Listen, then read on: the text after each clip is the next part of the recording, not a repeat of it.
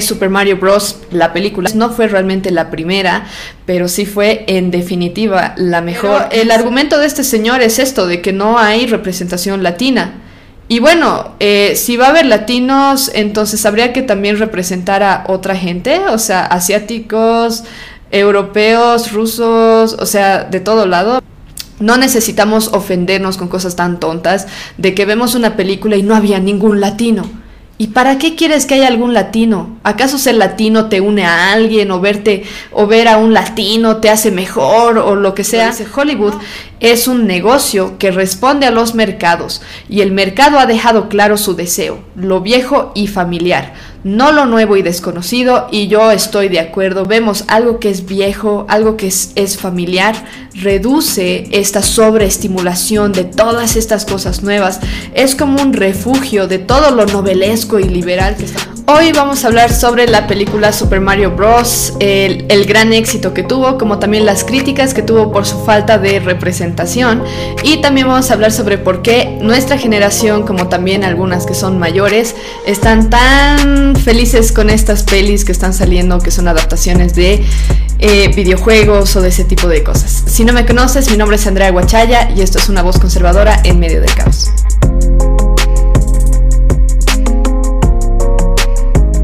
Antes de empezar, les quería recordar que este episodio está siendo eh, patrocinado por Sis Bakery. Les voy a dar más información acerca de ellas eh, a la mitad del episodio.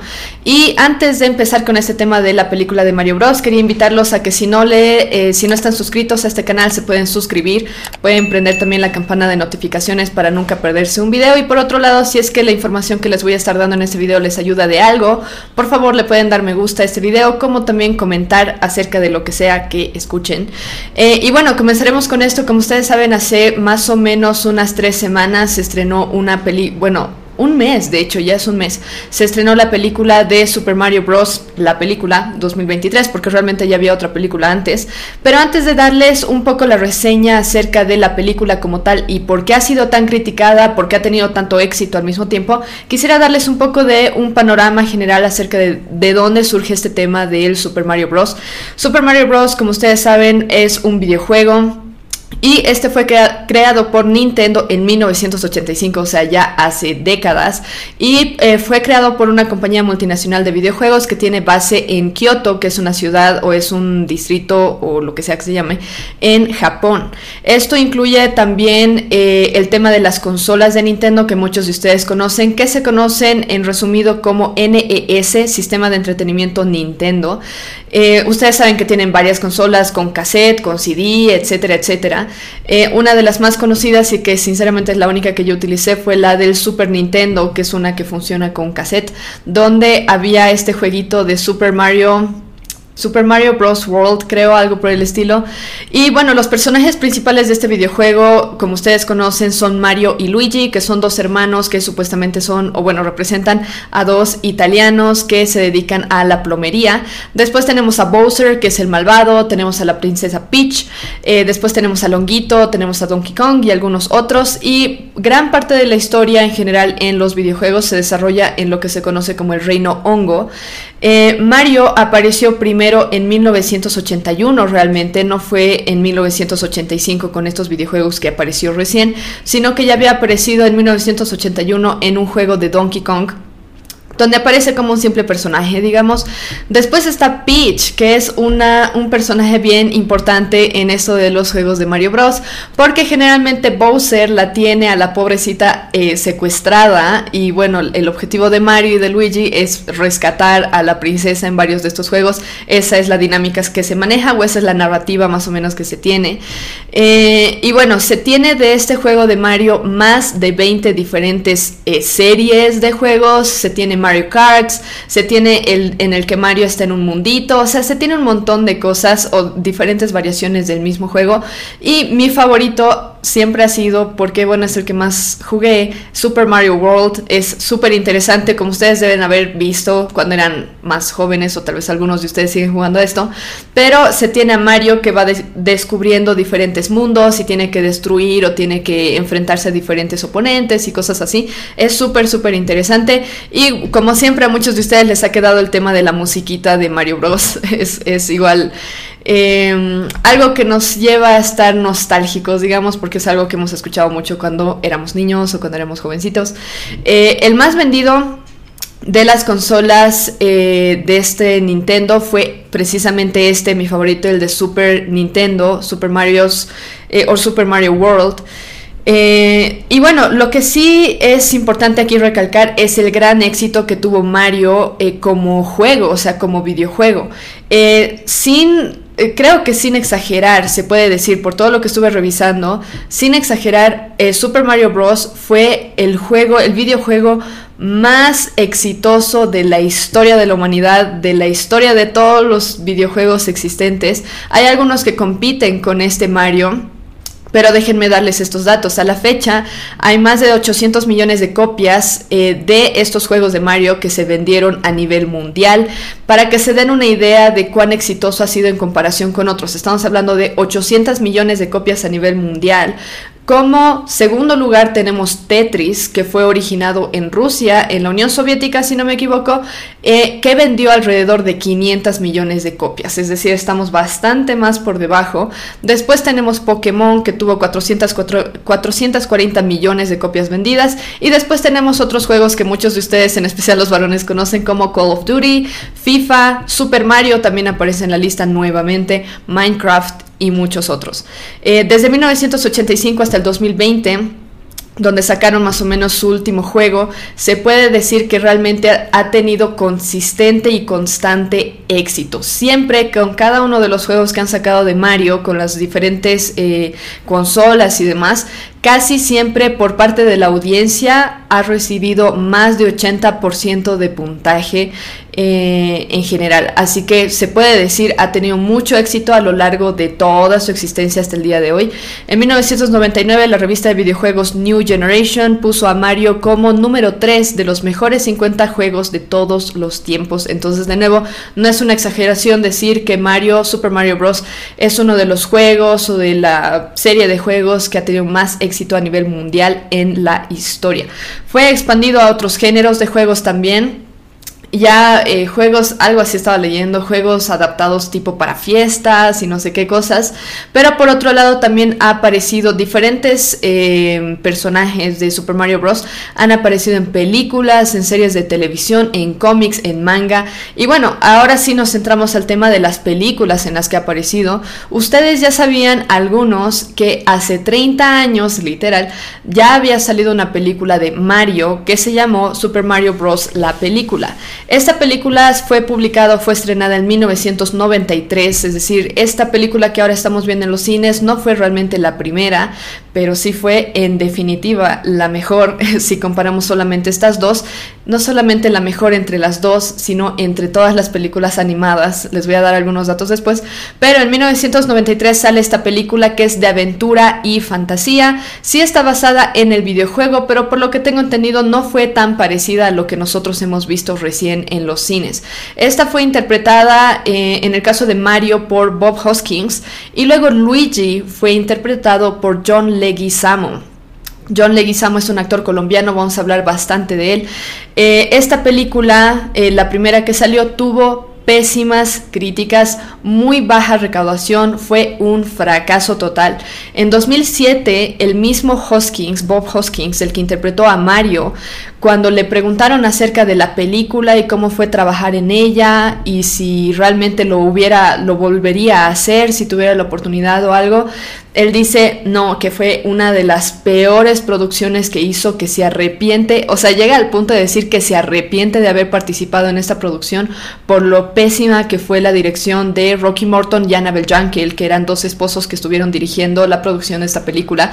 Literal dice eso, me arrepiento, o sea, fue la peor participación que tuve en alguna película en mi historia. Eso fue en 2007. Entonces, después, 30 años después, resulta que sale esta película en 2023. El 5 de abril fue estrenada a nivel mundial. Y esta es de Super Mario Bros. La película es una aventura animada en este caso. Y lo interesante de esta, si ustedes ya la han visto en los cines, es que solamente dura una hora y media, 92 minutos. Fue dirigida por Aaron Horvath y Michael Jelenik. Ambos son animadores, lo cual suena raro, suena que estoy diciendo que son porristas o algo, pero bueno, son animadores en el sentido de que hacen películas animadas y ese tipo de cosas. Son guionistas, directores, productores, ambos son americanos, por más que Michael Jelenic tiene una Em, en su familia también tiene gente que es de Croacia, así que bueno, tiene cierta ascendencia de ese lado. Pero eh, bueno, los dos son eh, dos directores americanos. En cuanto al cast, como ustedes saben, Mario fue interpretado por Chris Pratt. Ya habíamos hablado de Chris Pratt antes porque pareciera ser que tiene ciertos tintes de conservador, por más que es una estrella de Hollywood y nosotros sabemos que la gran mayoría de las estrellas de Hollywood o son eh, super liberales progresistas porque tienen esas convicciones o simplemente se dejan llevar por lo que em, por lo que Hollywood defiende y por lo que por la agenda progresista de Hollywood. Pero Chris Pratt él ha participado anteriormente en, o bueno, en, realidad incluso este año está saliendo una película junto con él, que es la de Guardianes de la Galaxia. Ustedes saben que esta ha sido una de sus producciones o participaciones más famosas. Ha participado en esta película que no sé por qué no recuerdo el nombre, con Jennifer Lawrence, que es cuando están en una nave y están se quedan los dos solos o se despiertan los dos ahí antes de llegar al lugar de destino y no sé qué cosa. Eh, también participa en esa, pero bueno, en este caso está participando como Mario en esta película. Después tenemos a Charlie Day, que es un actor de series que interpreta a Luigi. Después tenemos a Anya Taylor, de 27 años. Es interesante esta Anya Taylor. Eh, es una jovencita de 27 años que está ganando bastante, bastante fama en Hollywood por diferentes producciones en las que ha participado, incluyendo algunas series de Netflix, también ha participado en varias películas como La Bruja, La, Bruja, La Bruja, Split y Glass. Ah, en estas dos películas, Split y Glass, que si ustedes eh, la han visto, es una película eh, más o menos de terror, suspenso, donde participa James McAvoy, en la que se muestra a una persona que tiene un desorden de personalidad disociativo, si no me equivoco ese sería el nombre en español, y eh, bueno, ella participa como una de las víctimas de este, de este señor que tiene problemas. James McAvoy, by the way, es una de mis, de mis actores favoritos. Em, también ha participado en una película llamada Emma, que es una adaptación de una, eh, una novela de Jane Austen, y bueno, en varias otras, en varias otras producciones bastante, bastante famosas, entonces está siendo bastante conocida. Lo interesante de Anya Taylor es que ella es mitad argentina, mitad, bueno, en realidad ni siquiera mitad, es 30% argentina, 30%, eh, ¿cómo se llama? 30% inglesa, 30% eh, americana, o sea, estadounidense, y también tiene cierto linaje de Zambia, o sea, es una mezcla de nacionalidades terrible. Su madre creo que es, nació en Zambia, su padre es argentino, mitad mitad americano o mitad inglés. O sea, es una mezcla fatal. Eh, habla español, habla inglés. Ella misma nació en Miami, pero fue criada inicialmente en Argentina, en Buenos Aires. Habla los dos idiomas, español y inglés también. Entonces es algo importante que notar por algunas críticas que ha recibido la película como tal. Después tenemos a Bowser, que fue interpretado por Jack Black. Muchos de ustedes deben conocer a Jack Black. Es un actor súper, súper cool, diría yo, es más como una especie de comediante. Y lo interesante de este Jack Black es que le encanta la música, ha participado en producciones como La Escuela de Rock, ha participado también en otras como King Kong, Viajes de Gulliver. Otra en la que participa así tipo nivel musical, porque parece un musical, es la película Tenacious D, que yo personalmente no la he visto, me gustaría verla algún, algún momento. Es muy buen músico, tiene muy buena voz, esa es una característica que tiene este Jack Black. Y es eh, genial, si han visto ustedes la versión en español, bueno, deberían eh, escuchar la versión en inglés de la canción Peaches de, de Jack Black, porque es muy chistosa, creo que es más chistosa que la versión en español así que escúchenla. Y bueno, esa canción en específico ha sido una de las que ha sido el boom de la, de la peli como tal, porque ha sido muy, muy bien hecha y es muy, muy ridícula. Después tenemos a Seth Rogen, que es el que está interpretando la voz de Donkey Kong. Seth Rogen sinceramente es raro, es comediante, parece ser súper recontra liberal, pero también pareciera que tiene algún problema con drogas o algo porque hace comentarios así muy fuera de lugar en redes sociales y cosas así, así que es una persona un poco rara, conservadora no es. Pero bueno, de todos estos los que están aquí, Chris Pratt creo que es el único que pareciera tener esa tendencia conservadora en general. El plot, eh, si ustedes han visto la película, No les voy a dar spoilers porque realmente solamente quiero hablar de cómo ha sido recibida esta película, si ha tenido éxito, cuál, por qué les, los han criticado tanto, eh, por qué han criticado tanto la trama o la falta de, representación, etcétera. Y después, bueno, quiero hablar acerca de cómo esto, esta nostalgia por estas películas se refleja, o bueno, refleja ciertas cosas de nuestra generación. Pero eh, no les voy a dar muchos spoilers por si acaso. La película se trata sobre Mario y Luigi que tienen un negocio de plomería en, no recuerdo exactamente qué ciudad de los Estados Unidos. Son una familia italiana viviendo específicamente en los Estados Unidos. Y lo que pasa es que están intentando abrirse campo, los bullean un poco porque, no sé, porque son italianos tal vez. Aparte, Luigi y Mario son súper chiquititos, en especial Mario es más bajito que la princesa Peach incluso. Eh, y en la película están intentando abrirse campo para poder trabajar en esto y están súper emocionados. A Mario lo culpan de estar arrastrando a Luigi en su fracaso y cosas por el estilo. Así que bastante interesante. Y lo que pasa en algún punto es que ellos de estar en, en esta ciudad, ahí ocurre una un fenómeno multidimensional o lo que sea y terminan siendo arrastrados hacia el mundo hongo, que es donde reina la princesa Peach. Y al momento de ir, lo que pasa es que Luigi termina llegando a la, al lugar donde vive Bowser, si no me equivoco es el reino Koopa, me pueden corregir en los comentarios si quieren, pero él vive en el reino Koopa, Luigi llega a este lugar oscuro, al reino oscuro o lo que sea, y Mario llega al reino hongo, eh, donde está la princesa Peach. Entonces al momento de llegar allá se da cuenta de que uh, Luigi está eh, en, un lugar oscuro, entonces hay que ir a buscarlo. Entonces la película se trata sobre Mario intentando rescatar a su hermano. Y, y, le dice, o sea, mientras están cayendo en estas dimensiones, le dice, mientras estemos juntos, vamos a estar bien. Y bueno, justo pasa de que Luigi cae a otro lado y Mario cae a otro lado. Eh, y bueno, se trata sobre eso y también sobre que Bowser está intentando casarse forzadamente con la princesa Peach y está dispuesto a destruir todo el reino hongo con tal de lograr ese objetivo. Y Mario obviamente es, es un personaje principal ayudando a eh, rescatar a la princesa Peach, rescatar a Luigi y en el medio se encuentran con Donkey Kong, piden ayuda de diferentes personas o reinos o lo que sea y demás. De eso se trata la película en, en general.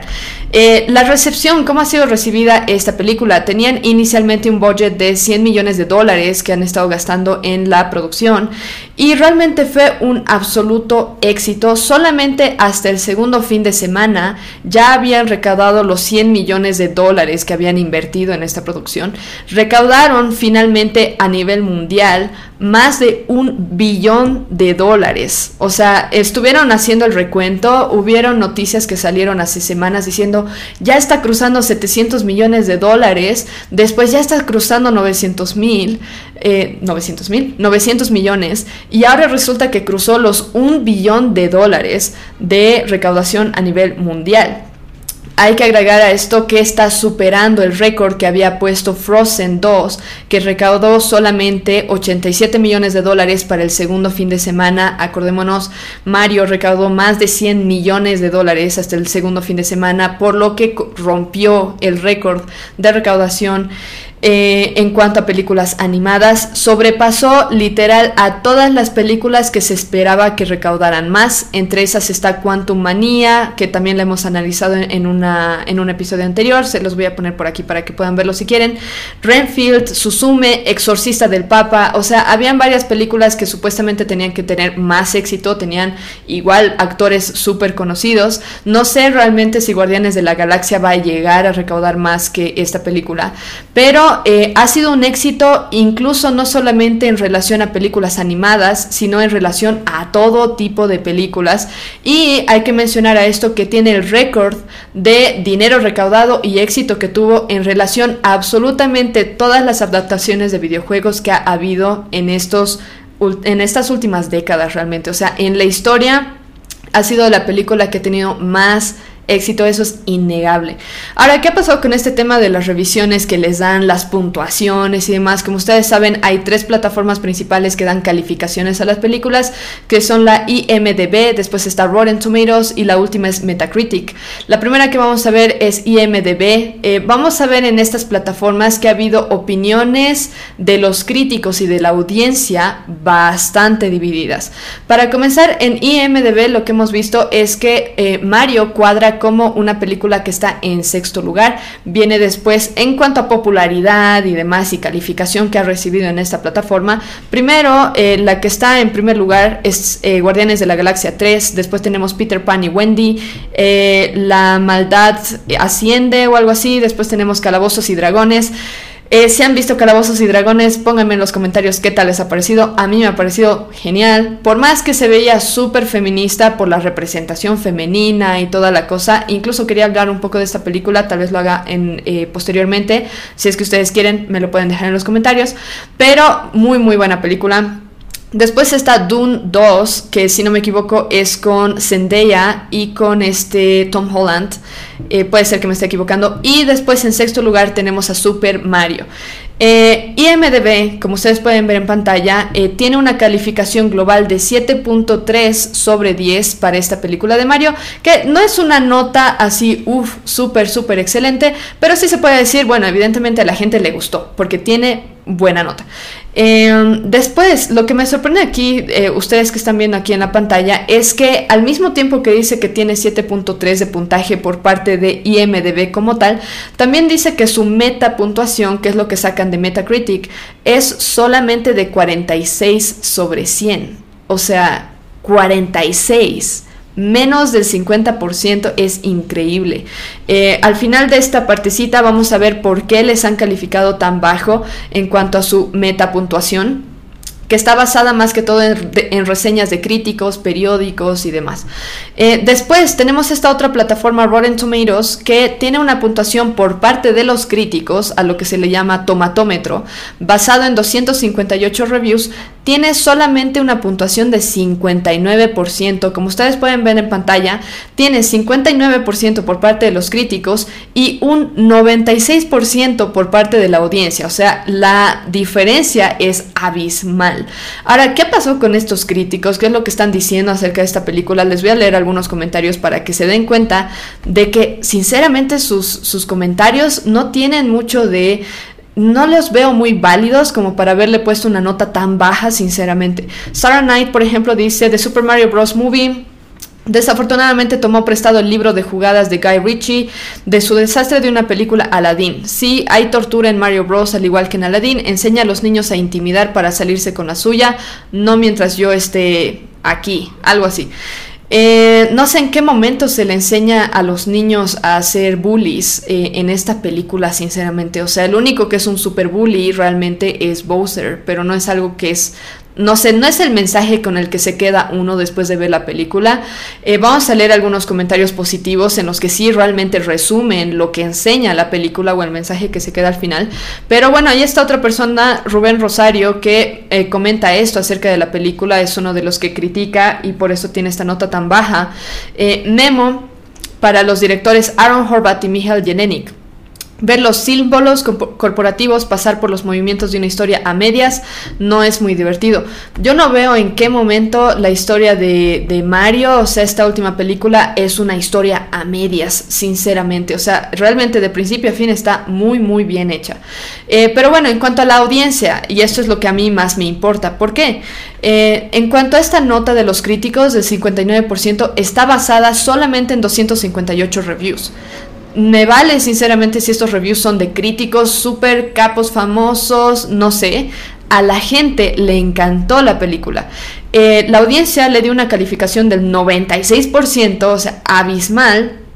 Y esta nota fue tomada en cuenta por la calificación que le dieron más de 10.000 usuarios. Si ustedes ven las calificaciones que le dan em, todos los usuarios, porque esto solamente es tomando en cuenta los usuarios comprobados, algo así le dicen, los usuarios que han logrado comprobar su identidad, algo así, es del 96%.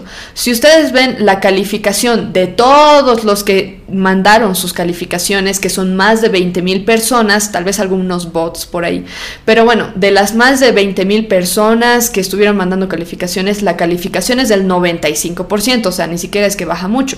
Eh, algunos de los comentarios que dan estos son, por ejemplo, Dan Buffa, afortunadamente la película animada de aventuras que mejora la atroz película de acción en vivo es una buena diversión de 90 minutos. Los adultos que alguna vez fueron niños y amaban este juego se divertirán con esta adaptación mucho mejor, a sus hijos les encantará. Lo que me parece interesante de aquí es que mencionan a la otra película que se hizo de acción igual basada en Super Mario Bros. Y evidentemente, o sea, no solamente por la cantidad que han logrado recaudar y todo eso, sino que es evidente que esta película animada tuvo muchísimo más éxito y estaba mucho mejor hecha que la película de acción que hicieron en 1993. Después Carla Renata dice, con su mensaje a los hermanos en todas partes de que nada puede lastimarnos mientras estemos juntos, la película de Super Mario Bros. es entrañable, muy divertida para que las familias la ingieran y la disfruten como una sola. Eh, y sí, realmente ese es el mensaje que realmente da la película, el tema de estar en familia, perseverar y demás. Así que bueno, muy, muy apropiado el comentario. Después nos vamos al tema de Metacritic, que realmente es fatal. O sea, les voy a leer algunas de las críticas que dan eh, los de periódicos súper conocidos, New York Post, eh, The Washington Post, The New York Times y otros y van a ver que realmente es cualquier cosa. En cuanto a las críticas, se le ha dado una calificación a lo que se le llama metapuntuación. Se le ha dado una calificación total, global, de 46 sobre 100. Esto fue hecho en base a 52 críticas solamente, principalmente periódicos y revistas. New York Post, por ejemplo, le dio una calificación de 25, o sea, una miseria de calificación para la producción que realmente es y el éxito que tuvo. Y la crítica que le pone es la siguiente. A pesar de todos sus mundos detallados como Mushroom Kingdom, El Reino Jungla, la película de Nintendo es solo es solo otra táctica desalmada para vendernos mercancías que no se molestan en disfrazar su codicia hambrienta de creatividad. En su mayoría la película sale como un videojuego que no podemos jugar. Eh, um, bueno, o sea, cualquier película va a tener cualquier película va a tener el deseo de vender, eso es obvio, por algo están invirtiendo tanta plata, es el punto. Pero eso no significa que por haberlo hecho eh, solamente les interesa la plata y no hacer realmente un buen trabajo en el tema de la trama, desarrollo, o saber cómo se desarrollan los personajes y todo eso de que hicieron un buen, un buen trabajo es un buen trabajo. Ahora, argumentar que lo único que quieren es vender mercancía por medio de esto, bueno, o sea, tendría que culpar absolutamente todas las películas de querer vender otras cosas aparte de la película como tal. Eh, no me parece muy, muy, muy compelling su, su argumento, sinceramente. Después, The Guardian le dio un puntaje de 40 este dice, la segunda adaptación cinematográfica del fenomenalmente exitoso videojuego es una decepción para rivalizar con la primera. Están jugando, o sea, la primera película fue ridícula, sinceramente. Hasta la misma gente que participó en la película dice que fue una macana.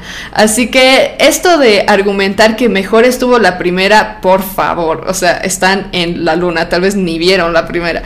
Eh, después tenemos Washington Post, que le puso una nota relativamente alta en comparación con estos otros dos le puso 63. Dice lo siguiente, el arte es suficiente para mantener a niños y adultos mirando, puede ayudar a que Mario gane poder al comer hongos, un buen mensaje sobre una alimentación saludable, por un lado, pero con una resonancia psicodélica obvia al mismo tiempo.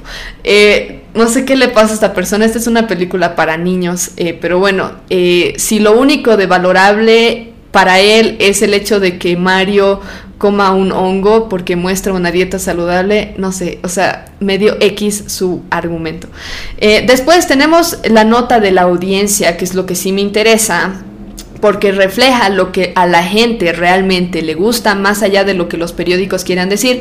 Hay que tomar en cuenta que muchos de estos periódicos, revistas y gente tienen una agenda progresista que seguir. Entonces obviamente van a criticar algo que va en contra de sus principios progres. Eh, entonces tenemos la nota de la audiencia que ha sido 8.6 sobre 10 y esta ha sido basada en la calificación de 1257 usuarios. No es la misma cantidad que en Rotten Tomatoes, pero aún así es considerable. Tenemos, por ejemplo, eh, les voy a leer un solo comentario de estos porque realmente me ha parecido muy bueno. Resume básicamente toda la película, no en el sentido de que les voy a dar spoilers, pero sí resume eh, como que el corazón de la película como tal. Eh, esta persona le dio una calificación de 10 y dice lo siguiente, los críticos están desconectados y han olvidado que está bien que una película familiar sea simple, alegre y divertida. Eso es lo que es la película de Mario. Simple, alegre y divertida, nada raro, nada de gays ahí en medio, o no sé, transgénero, o lo que sea, o un Mario afroamericano, no, o sea, es simple, alegre, divertida. Después dice, la película de Mario de los 90 se arruinó porque sus cineastas se esforzaron demasiado por convertir al alegre Mario en algo vanguardista, oscuro y extraño. Esta película acepta que Mario, a pesar del escenario de fantasía, es simple, alegre y divertido. El mensaje simple de la película de que lo que hace que Mario sea especial es que nunca se rinde, sin importar cuántas veces falle, también es fiel a los juegos de Mario, y aunque no es particularmente nervioso o profundo, sigue siendo un buen mensaje para los niños. Eh, después, lo que menciona me parece interesante porque yo no sabía de esta parte de la producción. Dice, tenía mis preocupaciones sobre el claro desinterés de Chris Pratt y Seth Rogen en la actuación de voz real pero lo admito, me equivoqué, están bien, sus actuaciones nunca alcanzan el nivel de Bowser de Jack Black, pero tampoco distraen la atención de la experiencia. Esto es algo importante que notar, no todos los actores que han estado participando en esta película han sido personas con experiencia o con mucho interés en poner su voz en una, em, en una película animada. Obviamente es diferente a que actuar como tal, como un personaje, o sea, con el cuerpo y todo, es diferente tener que grabar solamente la voz. La única persona que yo sepa de este grupito que había tenido experiencia en eso es Jack Black, si no me equivoco, hizo la voz de el oso panda en Kung Fu Panda. Así que, eh, bueno, obviamente tenía mucha más experiencia, pero por lo que dice esta persona, no, no dejó nada que desear la voz que dieron Chris Pratt y, y Seth Rogen, por más que parecía que iba a ser tal vez no muy buena. Y lo último que dice este comentario es, esto es mucho más que un golpe de nostalgia barato. Nintendo está claramente comprometida con el éxito a largo plazo de Mario y esto, junto con los parques temáticos, es el próximo paso hacia algo más. Realmente muy buena película y lo que dice ella acerca de que Mario nunca se rinde y es, una, es un personaje simple, divertido, no hay nada raro en Mario o nada que te esperes que sea extraño, nada. Em, aparte de eso es una persona, o bueno, es, es lo que dice la película, que valora a la familia y que persevera ante las dificultades. Ese literal es el mensaje con el que uno termina después de ver la película. Eh, me parece un resumen muy, muy eh, apropiado, muy certero acerca de la película. Después, ¿por qué Mario Bros, la película, ha sufrido críticas? por parte de la persona, de uno de los actores que participó en la película de 1993. En este caso estamos hablando de John Leguizamo. Hay una nota de periódico que fue publicada por People. En esta, el título dice lo siguiente, con esto ya les doy más o menos de el, razonamiento detrás de las críticas o de algunas de las críticas que sufrió esta película. La estrella original de Mario, John Leguizamo, no verá una nueva película, no verá la nueva película debido a la falta de representación.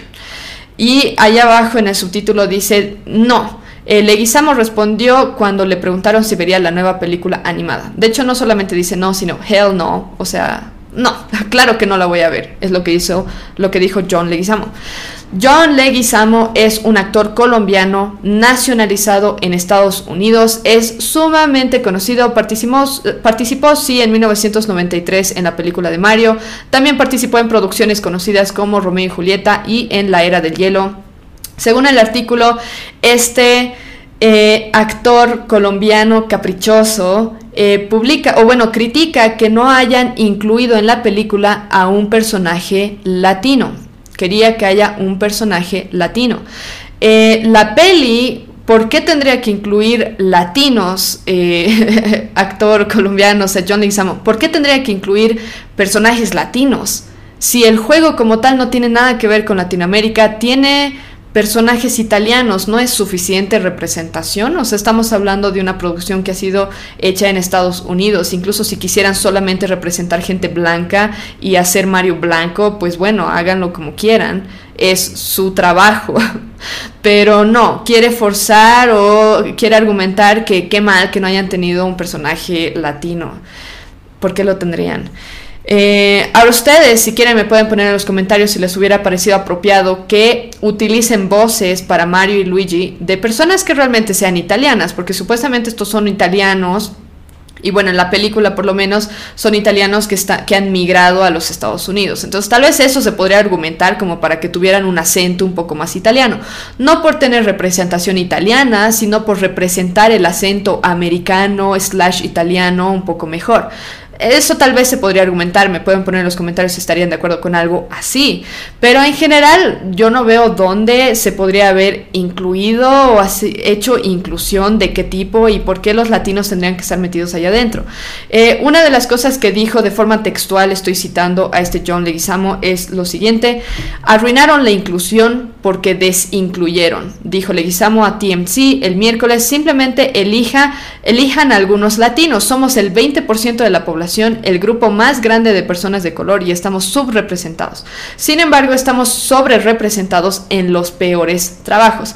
Este John Leguizamo, colombiano, nacionalizado en Estados Unidos, millonario probablemente, habiéndose beneficiado de Hollywood y la libertad que tienen los Estados Unidos, se tragó la narrativa indigenista, la narrativa de teoría racial crítica que tanto vende Hollywood y las escuelas en los Estados Unidos, incluso aquí en Latinoamérica, de que nosotros, por ser indígenas, pobrecitos, nacidos en el tercer mundo, necesitamos que nos den reparaciones los blancos malos o los blancos eh, opresores o el imperio.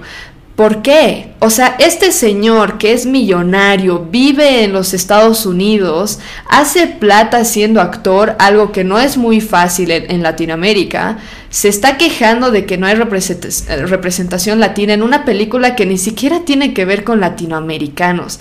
Espero que vean lo ridículo que es esto. Eh, después, lo otro chistoso es que la película, digo, la, la nota de periódico, intenta pintar a este John Leguizamo como si fuera, uh, la estrella original. La estrella original de una película fatal, o sea, de una película que fracasó terriblemente, incluso los mismos actores argumentan que no hubieran querido participar en esa producción porque estuvo fatal y la dirección estuvo terrible. Entonces, ¿cuál estrella original? O sea, a nadie le gustó esa película, es la realidad. Esta película de ahora tuvo tremendo, tremendo éxito. Después lo otro es, eh, ¿a qué se refiere este señor con que estamos sobre representados en los peores trabajos? Ahora está discriminando entonces el trabajo que hacen los latinos en los Estados Unidos. Es malo, es para discriminar el hecho de que una persona se eh, trabaje en limpieza, por ejemplo, o trabaje en plomería, porque literalmente eso es lo que muchos latinos en Estados Unidos hacen. O trabajan a veces de niñeras, eso es malo, o sea, es un trabajo que despreciar, porque eso es lo que dice él, estamos sobre representados en los peores trabajos. Ah, perdón, entonces quieren que todos sean actores millonarios. Nadie tiene ese derecho, así que no sé, me parece totalmente ridículo. Eh, después lo otro que me parece chistoso es que, ok, no hay ningún personaje latino, tampoco hay ningún personaje transgénero, por si acaso. Hay una partecita en la que hay un, hay un sirviente de Bowser que se viste de Princess Peach, para simular una conversación con Bowser para que practique su diálogo. Está súper loco Bowser en la película. Eh, eso es todo lo que hay y no se puede argumentar que es una representación transgénero en absoluto, es simplemente un chiste. Pero el argumento de este señor es esto, de que no hay representación latina. Y bueno, eh, si va a haber latinos, entonces habría que también representar a otra gente, o sea, asiáticos, europeos, rusos, o sea, de todo lado, porque no sé por qué específicamente latinos. Eso es lo que no, no tiene sentido. No necesitamos... Ah, no, esperen, antes de eso quería decirles lo siguiente. Anya Taylor, no sé por qué este colombiano más bien no dice, qué bueno que en el cast Princess Peach sea, eh, bueno, utilice la voz de una mujer de una mujer oprimida, de una mujer que es argentina, americana y bueno, también tiene cierto linaje de Zambia porque su madre nació en Zambia. No sé por qué, no sé, más bien si tanto enfoque tiene en que, uy, que se represente a los latinos y, a los oprimidos y demás, bueno, ¿por qué no más bien menciona que Anya Taylor tiene todo este linaje de gente oprimida a nivel mundial, por más que sea una mujer que se ve americana realmente o medio europea? Pero igual, ella es argentina, ella tiene cierto linaje de Zambia, bueno, ahí está su representación. Eh, no necesitamos, esto sí quiero dejarlo en claro, porque me parece una cosa tonta que se esté pidiendo representación en todo. No necesitamos representación en todo. No necesitamos ofendernos con cosas tan tontas de que vemos una película y no había ningún latino. ¿Y para qué quieres que haya algún latino? ¿Acaso ser latino te une a alguien o verte o ver a un latino te hace mejor o lo que sea? No, ¿cierto? Es una película. Y en este caso ni siquiera estamos hablando de una película con gente real. Estamos hablando de una película animada, o sea, con personajes inventados, o sea, es absolutamente ridículo. El arte es arte, las películas son películas, no se necesita meter política y política de identidades en estas cosas, es ridículo. Y aparte de eso, ahora se supone que en todas las películas tenemos que incluir para mostrar inclusión y cuánto estamos progresando y que nos respetamos y toleramos. Ahora tenemos que incluir personas de todos los colores porque si vamos a incluir un latino, pues incluiremos un, eh, un afroamericano, un asiático, un ruso, un iraní. O sea, ¿por qué no estamos peleando por representación entonces para todos los pueblos oprimidos o lo que sea? Tenemos que incluir ahora todas las identidades de género. Porque no sería nada raro que hayan encontrado comentarios de que no incluyeron a ningún personaje LGBT. ¿Y por qué tendríamos que hacerlo? ¿Por qué? Tenemos que incluir ahora todas las nacionalidades, que haya un boliviano, un peruano, un italiano, un argentino. ¿Para qué? O sea, ¿cuál es el punto de tener esa supuesta representación? No tiene el más mínimo sentido. ¿Y qué tal Sí, ya que estamos peleando por la inclusión en las producciones cinematográficas en Hollywood, ¿por qué no incluimos personas con todas las enfermedades existentes? O ya que en la película hay animales y hay plantas, bueno, ¿por qué no incluimos a todo tipo de animales? ¿Por qué solamente hay un simio? ¿Por qué no hay un perro y un gato y, todo tipo de animales en la película? ¿Por qué falta representación canina en, Mario Bros? Eh, es absolutamente ridículo. ¿Por qué no incluimos personas con diferentes discapacidades, por ejemplo? Con todo tipo de discapacidades. Una persona con síndrome de Down, una persona autista, o sea, ¿Por qué no incluimos a todo este tipo de gente y todo tipo de colores de cabello y peinados y eh, resulta ridículo. O sea, si vamos a ir con esta narrativa de que necesitamos representación, no hay fin acerca de la representación que podríamos exigir, exigir en una película. Y en todo caso es absolutamente ridículo. Yo, sinceramente, a personas como John Leguizamo, si algún momento dirige una película y quiere representar a la gente oprimida y a la gente no representada y lo que sea en una película, buena, ser, buena suerte intentando forzar ese tipo de representación que proviene más de un capricho, porque no es realmente por velar por el bienestar de otros o por el bien de la sociedad, porque literalmente no hay ningún beneficio que se pueda ganar de eso. Eh, pueden ponerme en los comentarios si están en desacuerdo con eso. Ahora, lo que quiero, voy a terminar esta parte, esta parte con esto. ¿Por qué tuvo tanto éxito esta película? Si fue criticada, tiene malas puntuaciones por parte de los críticos, por parte de los periódicos, etcétera. ¿Por qué tuvo tanto éxito? Por un lado, el videojuego tuvo mucho, mucho éxito, como les dije, uno de los mejores videojuegos de la historia. Entonces era obvio que si hacían algo bien, en cuanto a una producción cinematográfica, iba a tener mucho éxito, en especial porque apela mucho a los jóvenes o a los adultos de mi generación, mayores incluso, que les gusta esta nostalgia de ver algo del pasado y verlo de nuevo y la música y los personajes y todo eso, apela mucho, por eso tuvo mucho éxito, por un lado. Por otro lado, yo argumento que fue por el mensaje que dejan por un lado, el mensaje de los personajes principales, Luigi y Mario, de el amor de hermanos, perseverancia, estar firmes ante la adversidad. La familia de Mario no le agrada mucho lo que Mario está haciendo, pero aún así él persevera. O sea, todo esto es el mensaje que nosotros eh, recogemos de esta película. Por otro lado, el tema de Peach, que si bien se podría ver así como, uh, la princesa Peach es la representación feminista. No, es una representación femenina, no feminista, de lo que es una mujer. Princess Peach, y a mí me encanta, es una mujer inteligente, o sea, sé que no es una mujer real, pero bueno, es un personaje que muestra a una mujer inteligente, competente, femenina, agraciada, le presta atención al detalle, es firme en sus convicciones, es súper lindo ver una mujer, no una mujer súper ruda, mm, hombre más o menos como se lo vio en Calabozos y Dragones, por ejemplo, que es una de las mujeres, eh, que ya no recuerdo cómo se llama el personaje, no es una representación así de mujer machota, sino de una mujer de verdad, o sea, una mujer femenina que abraza su feminidad, y em, actúa de forma inteligente, de forma sabia, de forma agraciada. Son los varones los que se terminan haciendo cargo de salvarla. O sea, realmente a mí me encantó. O sea, incluso el personaje de la princesa Peach, bien.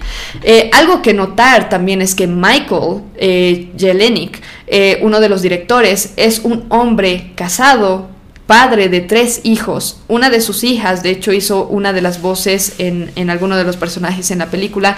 Es descendiente, este Miguel Jelenic, de croatas. Y lo que me llama la atención de esto, por si acaso igual es bien conocido porque produjo Batman, Mujer Maravilla, Lego, Scooby-Doo y otras películas bastante conocidas. Los Titanes, Titanes Adolescentes creo que se llaman una serie también.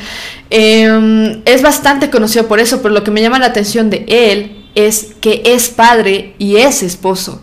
Y yo pienso que la razón por la que se terminó haciendo una película tan linda, divertida, alegre, amena, sin ningún elemento progresista o macanas ahí de por medio, fue porque este padre sabe lo que quisiera que vean sus hijos. Y lo que va a querer un buen padre que vean sus hijos no son cosas LGBT, feministas, etcétera, sino algo así sencillo, inocente, tranquilo, o sea, una representación femenina de verdad, masculina también, o sea, el hombre salva a la mujer y bueno, Bowser está súper loco, pero Mario y Luigi no. Entonces, yo pienso que es precisamente porque él es un padre que él sabe lo que él quisiera que vean sus propios hijos y terminamos con esta superproducción. Y lo que me lleva a preguntarme esto es, ¿será que los productores de Disney tienen hijos de verdad? O sea, queriendo meter besos gays, parejas gays, familias homoparentales y cosas así, eh, feministas, el tema de la, del racismo que supuestamente está en todo lado y todo eso, yo digo, estos, estos productores de Disney, hay que preguntarnos, ¿tendrán hijos como para hacer semejantes producciones que buscan adoctrinar a los niños? Sinceramente no lo sé, pero me alegra que haya sido un padre uno de los principales que estuvo dirigiendo esta película y creo que se refleja en cuanto a cómo decidieron producirla. Eh, la gente, yo les digo, se cansó de ver películas por progres de Disney, se cansó de ver este tipo de películas con representación LGBT, feminista, etcétera, etcétera, porque ya, ya basta. Y esta es la clara prueba, Mario, una película súper sencilla, una hora y media, un plot súper, súper simple que tuvo tal éxito. Eh, ahora, otra pregunta que yo me hago es, ¿por qué tuvo tanto éxito entre adultos de mi generación? Y mayores. ¿Qué viene detrás de esta nostalgia por estas cosas del pasado, videojuegos, juegos de mesa y ese tipo de cosas? Vamos a responder a esta pregunta en un momento, pero primero déjenme darles datos acerca del sponsor del día, que es Sis Bakery. Sis Bakery es una pastelería que ofrece postres artesanales y originales. Tienen unos diseños súper lindos, como ustedes pueden ver en pantalla, y son el sabor, es muy agradable al paladar. Su lema es en familia, porque el negocio está siendo dirigida por tres hermanas. Y bueno, en cuanto a los productos que tienen, tienen mousse cakes, tienen pasteles, ahora tienen otra versión de mousse cakes un poco más pequeños, pero en cuanto a los sabores que tienen, tienen café, chocolate, frutilla, maracuyá y arándanos, no usan conservantes, todo lo que usan es natural. Y en cuanto a sus productos, otros productos también tienen varios paquetes y cosas que vender como tortas. Por ejemplo, tienen mil crepes, un cheesecake de Oreo y arándanos. También están haciendo tortas personalizadas para diferentes eventos. Y por último, más importante, para el 27 de mayo, el Día de la Madre, ya están sacando paquetes. Pueden ya empezar a hacer sus reservas para el Día de la Madre si no se quieren quedar sin estos productos productos, productos para festejar a sus mamás. Así que les voy a dejar los datos en la descripción, pueden contactarlas por WhatsApp, pueden ver su catálogo también ahí y les aconsejo que las contacten pronto antes de que se les vaya acabando el stock y también para que vayan alistando pedidos para el Día de la Madre. Acuérdense que los pedidos son solamente en la ciudad de La Paz.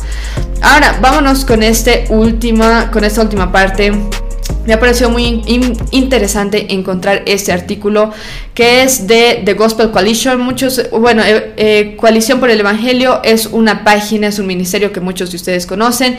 Tienen una buena cantidad de artículos que publican acerca de películas específicamente y encontré esta acerca de la obsesión, literalmente se titula así el artículo, eh, igual lo van a poder ver en pantalla, pero es los anhelos detrás de la, de la obsesión nostálgica con la cultura pop. Y en este lo que hacen es hablar un poco acerca de qué onda con estas producciones de Hollywood, en la que están hablando específicamente acerca de películas, ni siquiera, bueno, no películas, de hecho videojuegos, juegos de mesa del pasado, que ahora están haciendo adaptaciones, o personajes o muñecos o cosas. ¿Qué onda con esas cosas? Hay que recordar que en los últimos años o en los últimos meses han estado habiendo estas producciones como Calabozos y Dragones, que es de un juego de mesa. Después tenemos Transformers, eh, Bestias Ascienden, igual Transformers, ustedes saben, empezó siendo un juguete, si no me equivoco, ahora es serie, película, o sea, todo tipo de cosas. Tenemos una producción de Barbie incluso interpretada por la bella Margot Robbie. Yo espero ver la película porque se ve muy buena. Barbie, después tenemos Tortugas Ninja Adolescentes Mutantes, Mutant Mayhem, Hot Wheels, también va a haber una adaptación de Hot Wheels y por último también va a haber incluso una adaptación de Play-Doh. Play-Doh literalmente es, son esos frasquitos que tienen plastilina adentro que son súper saladas para que no se lo coman los niños. Esos Play-Doh. ¿Qué onda? ¿Por qué están saliendo tantas producciones de este tipo? Bueno, este artículo intenta responder a estas preguntas, les voy a dar algunos de esos argumentos. Eh, algunos dicen, y yo he escuchado esto, incluso dicho por varios conservadores, Hollywood se le acabaron las ideas. Ya no tienen más ideas y les toca pues repetir lo mismo que ya se había hecho antes, utilizar cosas que le gustaba a la gente antes porque ya, ya, no tiene ideas. Hollywood tiene ideas, muchas ideas, en especial progres y cómo avanzar su agenda LGBT, eso es evidente, o sea, vemos películas que salen cada semana probablemente, eh, pero eh, algo que argumenta este señor en el artículo es lo siguiente, les este es un quote de la, eh, del artículo, dice, Hollywood es un negocio que responde a los mercados y el mercado ha dejado claro su deseo, lo viejo y familiar no lo nuevo y desconocido, y yo estoy de acuerdo con esto. No es que Hollywood se le acabaron las ideas, es simplemente que a la gente ya no le gustan las ideas de Hollywood, están cansadas de ver películas progres, y esta es la muestra, por eso están saliendo tantas películas de cosas de hace 20 años, 30 años, videojuegos, etc. La audiencia principal de estas películas, por si acaso, son gente de los 20 a los 40 años. Lo mismo ha pasado un poco con el tema de Toy Story, por ejemplo, si bien Toy Story ya era una eh, ya era una película, si no me equivoco, empezó siendo una película. Pero bueno, algunos de los argumentos que presenta este artículo me parecieron muy interesantes, los vamos a ver divididos en algo general eh, en relación al, al mundo digital, después el anhelo que tienen las personas de estar en comunión y por último el tema de cómo esto se aplica un poco al a la iglesia y al evangelio. Eh, por un lado, lo que dice este artículo es que eh, nosotros estamos sobreestimulados por toda la información que tenemos en redes sociales, en YouTube, películas, plataformas de películas. O sea, es demasiado. Pero cuando tenemos o cuando vemos algo que es viejo, algo que es, es familiar, reduce esta sobreestimulación de todas estas cosas nuevas. Es como un refugio de todo lo novelesco y liberal que estamos viendo en el día de hoy. Es una forma, yo veo, tal vez de evitarse el cansancio también, de tener que lidiar con todas las opiniones polarizadas que vemos en internet acerca de política, acerca de videojuegos, acerca de influencers, acerca, acerca de lo que sea realmente. Uno puede encontrar opiniones, insultos, de todo. Y ver este tipo de cosas que nosotros ya conocíamos es como un pequeño refugio de todas esas opiniones polarizadas, porque la realidad es que ya estamos cansados, o sea, mucha gente ya está exhausta de tanto que tenemos en redes sociales y en otros y en la televisión. Lo viejo y familiar nos da más seguridad también acerca de nuestra identidad. ¿Por qué? Porque en las películas de ahora es hay que explorar nuestra identidad sexual, nuestra orientación sexual, nuestra identidad de género. Hay que explorar nuestra identidad cultural y aprender y, que todo puede ser tan relativo. Y cuando uno ve este tipo de cosas de hace 30 años es de no, o sea, resulta que Barbie es una mujer Ahora ya ni podemos decir eso porque supuestamente no existe una definición para lo que es una mujer.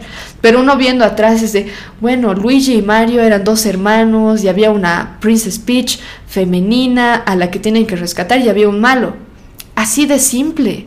Ahora, no sé si ustedes han visto esta serie que se llama Euphoria súper conocida, creo que la transmiten en HBO Max, donde tienen un grupo de adolescentes que todos son unos promiscuos y se meten el uno con el otro. Tienes algunos personajes que son transgénero, pero no sabes qué son, si son mujer, si son varón, si son mujer que se viste un poco varonil. O sea, realmente no se entiende nada, literal nada. Y todo es una mezcolanza con todo. En cambio, cuando ves estas películas, o bueno, estas cosas basadas en cosas bien antiguas, es de bueno, son dos hermanos, una Princess Peach y un tipo malo. Nada más. Y ha tenido tal éxito por eso. Eh, entonces eso por un lado. Después, supuestamente esta libertad de escoger nuestro género, a ver en qué parte de nuestra cultura nos decidimos enfocar o de nuestro background cultural o nuestra nacionalidad o lo que sea. Supuestamente tenemos la libertad de escoger lo que queremos ser y etcétera. Las mujeres pueden ser como hombres si quieren, puede ser una machota, no necesita ser femenina, por más que seas mujer. Los hombres sean más como mujeres. Es más, ni siquiera hay hombres o mujeres, sino que puede ser lo que tú quieras, puede ser de género fluido, o sea, ¿qué? O sea, supuestamente tenemos la libertad de escoger todas esas cosas, pero la gente está abrumada con todas esas cosas, porque esta supuesta libertad más bien nos hace esclavos de nuestro pecado, de nuestras tendencias pecaminosas, eso es evidente. Después, lo otro que argumenta este artículo que me parece interesante es el anhelo que tienen las personas de estar en comunión el hecho de tener una película que tenemos en común, que nos gusta, o un videojuego, te hace sentir que eres parte de algo más grande, eres parte de un grupo que le gustan las películas o que le gusta este videojuego y lo jugaba cuando era niño. En cierto modo tienes algo de qué hablar con estas personas. Pero eh, en cierto en cierto modo es triste porque muestra la soledad en la que están sumidas las personas de nuestra generación, más jóvenes y mayores también, en el que, bueno, encuentran refugio, encuentran algo lindo en esto, de poder tener esto en común, por lo menos, y evidencia la falta de relaciones más cercanas. Anhelamos, eso igual es lo que dice este artículo de forma textual, anhelamos algo que nos conecte los unos con los otros. Y bueno, esta es una solución temporal, el que haya una película que nos guste a todos. Después, por parte de la iglesia también da varios, varias pautas como para una iglesia. Este artículo fue escrito por un pastor, por si acaso. Y lo que dice es que este mundo es bien difícil de navegar, mucho más por cómo está ahora. O sea, cómo todo es tan confuso, liberal, progre, y eso es lo que se celebra y argumenta que nosotros necesitamos comunión. Ninguna de estas cosas eh, y el falso sentido de comunión que tenemos con este estos gustos en común y todo eso. Ninguna de estas cosas realmente puede llenar el vacío que realmente tenemos cuando no tenemos a Cristo. en la ausencia de Cristo y la ausencia de Dios en nuestras vidas, vamos a intentar llenar nuestra vida con algo. Y en este caso pareciera que es llenándolo con la nostalgia de cosas del pasado, pero la verdad es que lo que realmente necesitamos es a Dios, tener una relación con Dios, estar bien con Él, arrepentirnos de nuestros pecados. Y eso obviamente nos va a llevar a estar con el pueblo de Dios, con otros cristianos, donde vamos a poder compartir cosas más profundas, no solamente gustos superficiales por, un, por una película o un videojuego. Obviamente hablar de la última adaptación de película que hay nos da nos da de qué hablar con otras personas, pero hay algo que nos une mucho más como hermanos en Cristo, que es la palabra de Dios. Eso es verdadera comunión, eso es mucho más profundo que simplemente compartir cosas en común que son superficiales. El Evangelio es el que realmente nos une y lo que nos da de qué hablar. Y ustedes se han dado cuenta, los que van a alguna iglesia y tal vez tienen diferentes, no sé, incluso nacionalidades o lo que sea, tú a cualquier iglesia que vayas, en cualquier país que estés, vas a tener de qué hablar con estas personas, porque el Evangelio es lo que nos une, no nuestra nacionalidad, no nuestro color de piel, no nuestra identidad de género, sino el Evangelio. Y eso es evidente. A cualquier iglesia sana que ustedes lleguen se van a dar cuenta de eso. Y lo que refleja este, esta cosa de tener gustos en común, de películas y lo que sea, es algo sumamente pequeño en relación a lo que realmente es la comunión dentro de la iglesia y la comunión con Dios. Eh, algo que nos une con otros cristianos de hace dos mil años es exactamente esto, el Evangelio. La iglesia no es una alternativa a la comunión que necesitamos, sino es el lugar donde hay verdadera comunión. Creo que es necesario que nosotros reconozcamos eso. Esa nostalgia tras las películas y videojuegos solamente prueba que el hombre no es una cosa, sino es una persona que tiene alma y necesita algo más. No es suficiente tener este tipo de cosas superficiales o entretenimiento vano en nuestras vidas. Y por eso mismo debemos dar la bienvenida a aquellos que están cargados y cansados dentro de la iglesia, explicarles el Evangelio y cuál es su verdadera necesidad. Y bueno, voy a terminar con esto porque tuve una charla con un joven hace poco que me decía, mira Andrea, yo tengo todo lo que necesito. Tengo una buena familia, tengo dinero, estoy estudiando, tengo metas, tengo sueños, tengo todo, todo lo que necesito. Pero no me siento bien, no me siento, no sé, o sea, siento que algo me falta. Y yo le decía, sí, es porque te falta Cristo. O sea, puedes tener absolutamente todo, ser un millonario, ser como John Leguizamo, que tiene es un millonario colombiano nacionalizado en Estados Unidos, reconocido, famoso, plata por todos lados. Puedes tener todo y aún así sentirte descontento y quejarte como este John Leguizamo de, ay, ¿por qué no representan a los latinos en esta película de italianos que es japonesa? O sea, nada que ver. Pero puedes tenerlo todo y quejarte por tonteras pero la realidad es que si tú piensas que no hay algo que te falta, por más que tengas todo lo que quieras, o tengas una familia, tengas hijos, incluso tu familia está unida, todo lo que sea, igual te va a faltar lo más importante que es Cristo, porque tú sabes en el fondo que tú no eres bueno y que tú no te puedes salvar a ti mismo y necesitas una relación con Dios. Entonces, bueno, esto le decía yo a esta, a esta persona me parece que es necesario que lo sepamos, lo reconozcamos. Si no tienes a Cristo, no tienes nada, por más que pienses que lo tienes todo. Si tienes a Cristo, ya lo tienes todo, por más que no tengas nada en este mundo. Eh, así que bueno, ahora sí, vamos a pasarnos, voy a terminar con eso, vamos a pasarnos a leer un par de comentarios. Tenía uno más que se me borró, así que ni modo. Pero bueno, antes de eso quisiera recomendarles que lean los últimos dos artículos que publicamos en Tasting the Ocean, que son Querido hermano soltero, cortéjala, hermanos cristianos que se quieren casar, por favor lean este artículo, les va a ayudar.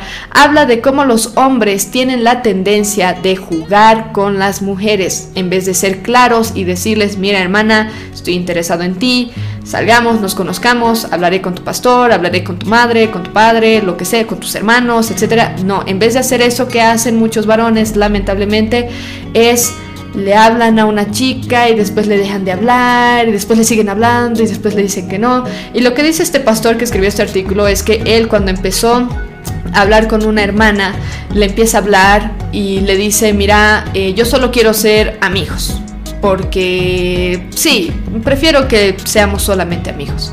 Y lo que empezó a hacer en vez de simplemente ser su amigo es empezar a coquetear con ella. O sea, escribirle todavía, hablarle bonito, cosas así.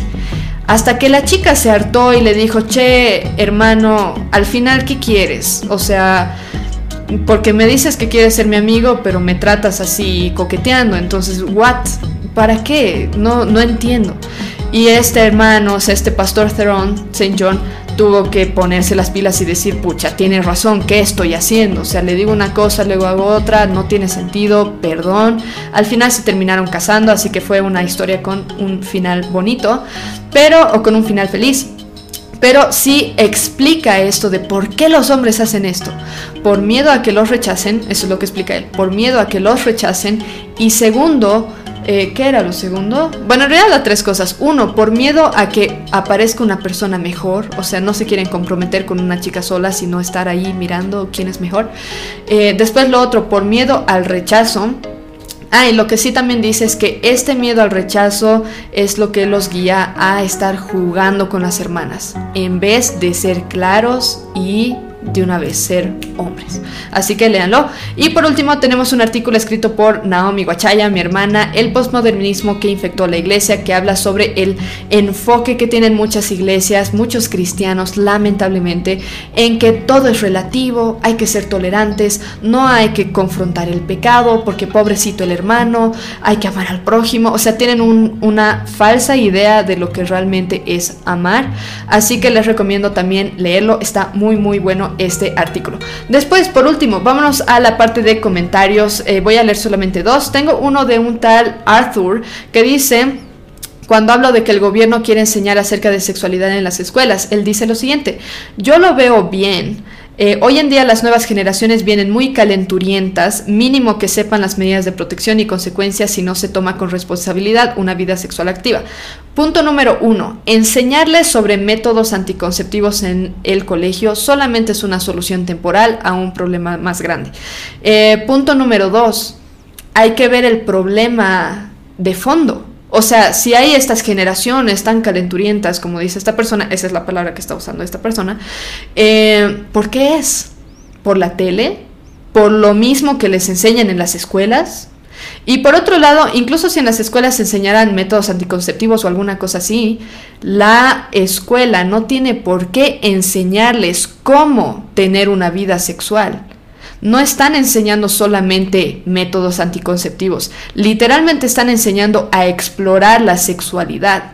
Y eso no tiene lugar en un colegio, no tiene por qué tener lugar en un colegio. Estas son conversaciones que se dan con los niños, digo con los padres, y ya. Entonces no, no veo por qué el colegio debería meterse en estas cosas. Métodos anticonceptivos eh, lo deberían enseñar los padres también y tener estas conversaciones con ellos. Hay muchos niños que lamentablemente tienen acceso a pornografía, acceso a películas que básicamente son pornográficas.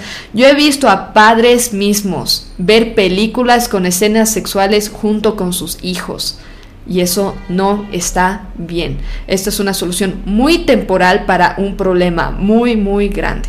Así que estoy en completo desacuerdo.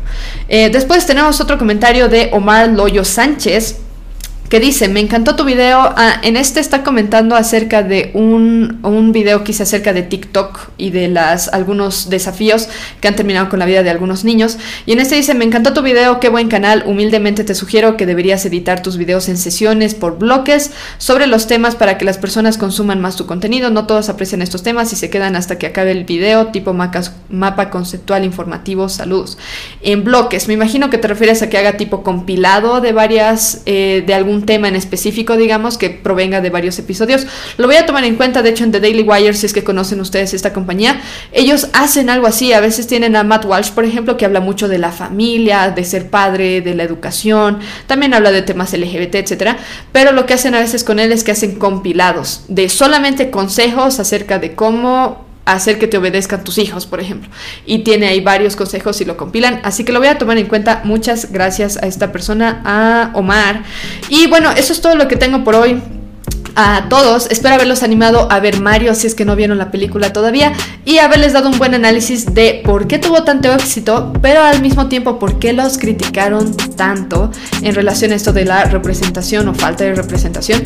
Pueden seguirnos en redes, acuérdense de eso, en Instagram, en Facebook, también en YouTube. De nuevo, no se olviden de darle like a este video y suscribirse. Si no se quieren perder videos futuros, revisen el catálogo de Sis Bakery. Todos los que quieren hacer pedidos para el Día de la Madre pueden ir haciendo sus pedidos ya. Y como siempre, dejen un comentario, críticas, lo que sea que hayan pensado acerca del episodio, de lo que sea que haya dicho.